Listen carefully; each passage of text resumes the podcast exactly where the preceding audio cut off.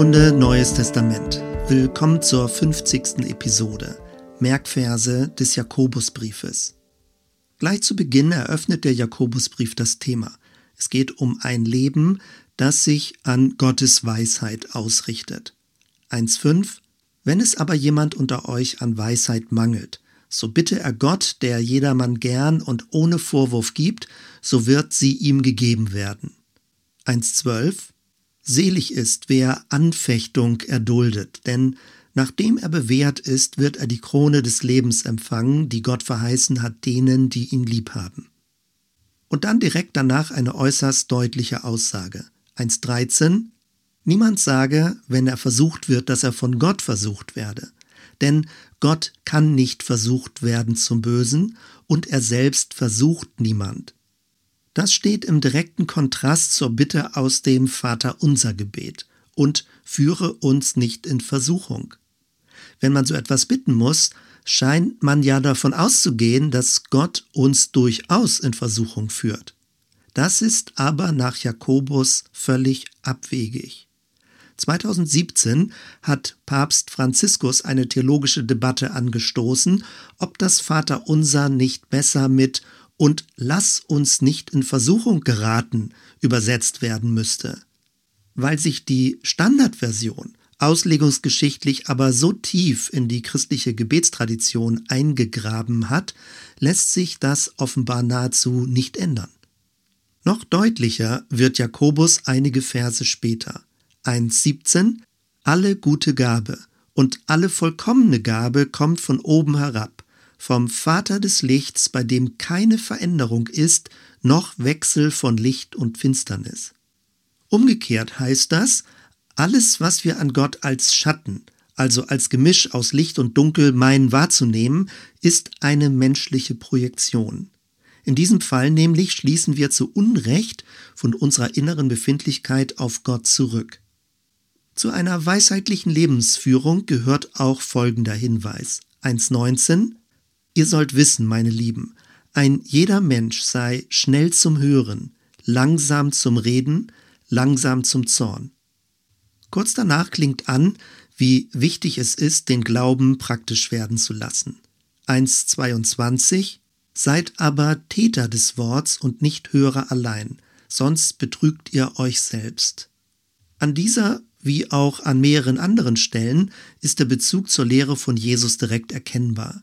Schon Jesus sprach vom Hören und Tun. Besonders deutlich wird das beim Gleichnis vom Haus auf Sand oder Haus auf Fels. Nebenbei, der Fels ist nicht Jesus, wie vielfach falsch ausgelegt wird, sondern das auf Fels gegründete Leben, also das Felshafte, ergibt sich aus dem Tun des Gehörten. Das heißt, erst unsere Glaubenspraxis stellt unser Leben auf stabilen Grund. 1.25 Wer aber sich vertieft in das vollkommene Gesetz der Freiheit und dabei beharrt und ist nicht ein vergesslicher Hörer, sondern ein Täter, der wird selig sein in seinem Tun. Kapitel 2 thematisiert die sozialen Unterschiede in der Gemeinde. Insbesondere gibt es scharfe Warnungen an die Reichen, die ärmere Glaubensgeschwister mit frommen Sprüchen abspeisen. 2.1 Meine Brüder und Schwestern, haltet den Glauben an Jesus Christus, unseren Herrn der Herrlichkeit, frei von allem Ansehen der Person. 2.17 So ist auch der Glaube, wenn er nicht Werke hat, tot in sich selber. Und dann die berühmte Stelle, die oftmals als direkter Widerspruch zur Gnadentheologie des Paulus interpretiert wurde. 2.24, so seht ihr nun, dass der Mensch durch Werke gerecht wird, nicht durch Glauben allein. Dass das nicht als Gegenrede zu Paulus interpretiert werden muss, habe ich in der vorangegangenen Episode ausgeführt. Kurz danach stoßen wir auf einen äußerst interessanten Vers, 2.26. Denn wie der Leib ohne Geist tot ist, so ist auch der Glaube ohne Werke tot. Hier wird also Leib und Geist und Glaube und Werke miteinander in Beziehung gesetzt, aber in genau umgekehrter Weise, als man es vermuten würde. Spontan würde ich eher Glaube und Geist kombinieren und dann als zweites Begriffspaar Leib und Werke zusammenstellen. Das hieße dann, so wie der Glaube Werke als Wirkung benötigt, braucht der Geist den Leib, um tätig zu sein. Es steht aber genau umgekehrt im Text, nämlich so wie der Glaube ohne Werke tot ist, so ist auch der Leib ohne Geist tot. Die Werke sind also wie der Geist für den Leib. Das heißt, die Werke sind nicht erst Ausdruck und Verlängerung des Glaubens nach dem Motto, der Glaube kann für sich stehen und die Werke kommen als zweiter Schritt dazu, sondern der Glaube wird erst durch die Werke lebendig. Ohne Werke ist der Glaube gar kein Glaube, sondern nur eine Einbildung. Das ist eine spannende Spur. Ab Kapitel 3 finden wir die pointierte Passage zur Macht der Zunge. 3.5 So ist auch die Zunge ein kleines Glied und rechnet sich große Dinge zu. Siehe, ein kleines Feuer, welch einen Wald zündet's an. 3, 9 und 10 Mit ihr loben wir den Herrn und Vater, und mit ihr fluchen wir den Menschen, die nach dem Bilde Gottes gemacht sind. Aus einem Munde kommt Loben und Fluchen. Das soll nicht so sein, meine Brüder und Schwestern. Und dann nochmal die Beschreibung der von Gott gegebenen Weisheit. 3.17 Die Weisheit aber von oben her ist zuerst lauter, dann friedfertig, gütig, lässt sich etwas sagen, ist reich an Barmherzigkeit und guten Früchten, unparteiisch, ohne Heuchelei.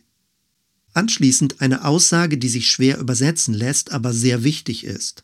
In der Lutherbibel steht 3.18, die Frucht der Gerechtigkeit aber wird gesät in Frieden für die, die Frieden stiften.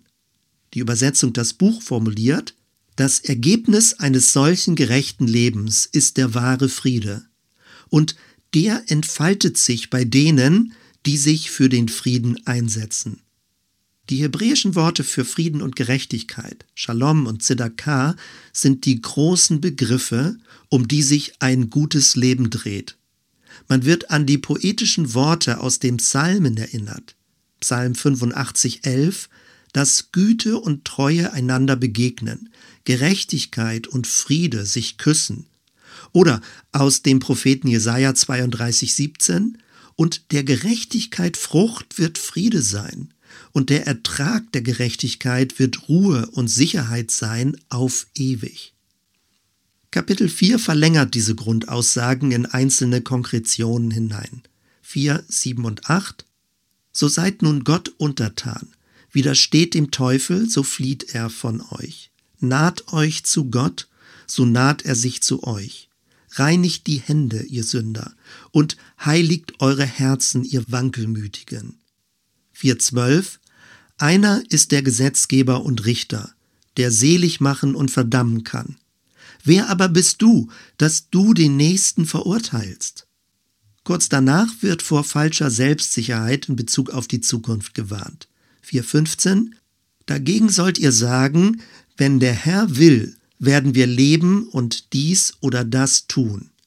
In früheren Zeiten wurden als Schlussformel am Ende eines Briefes sechs Buchstaben geschrieben. S, G, W, U, W, L. Das bedeutet, so Gott will und wir leben.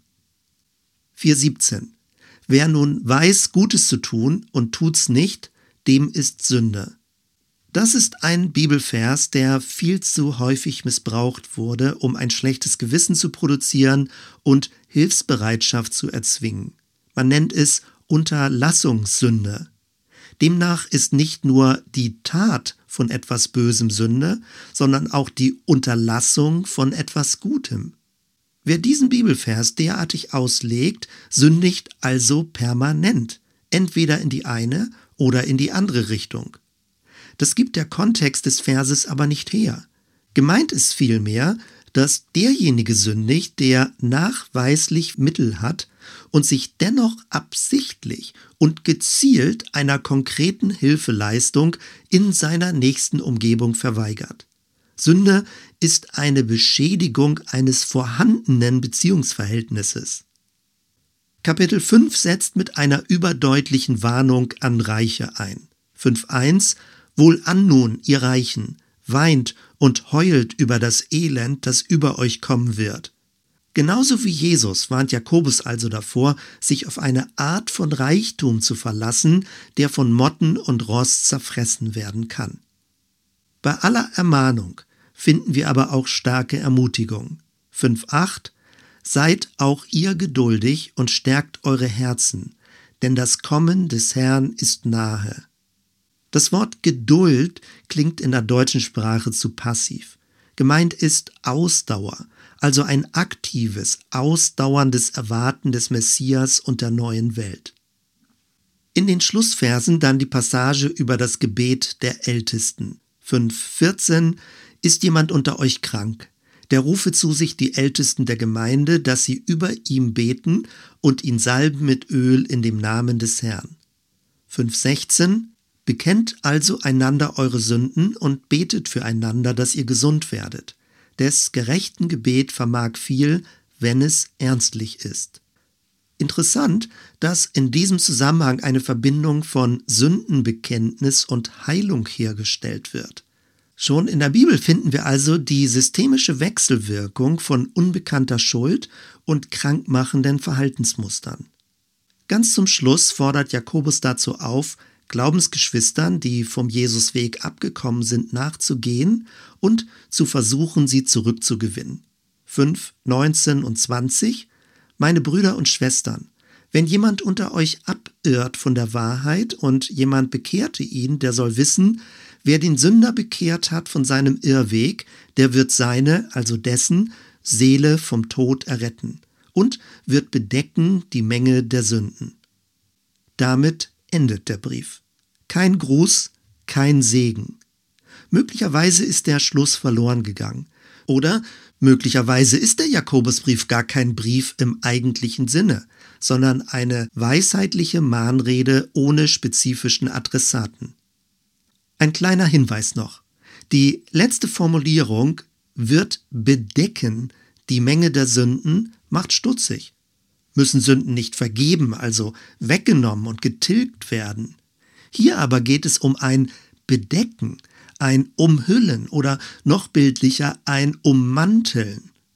Diese kleine Beobachtung zeigt uns, dass es beim Thema Sünde nicht nur um eine sühnende Stellvertretung geht, wie viele meinen, sondern auch um eine Ummantelung mit Gottes Gnade.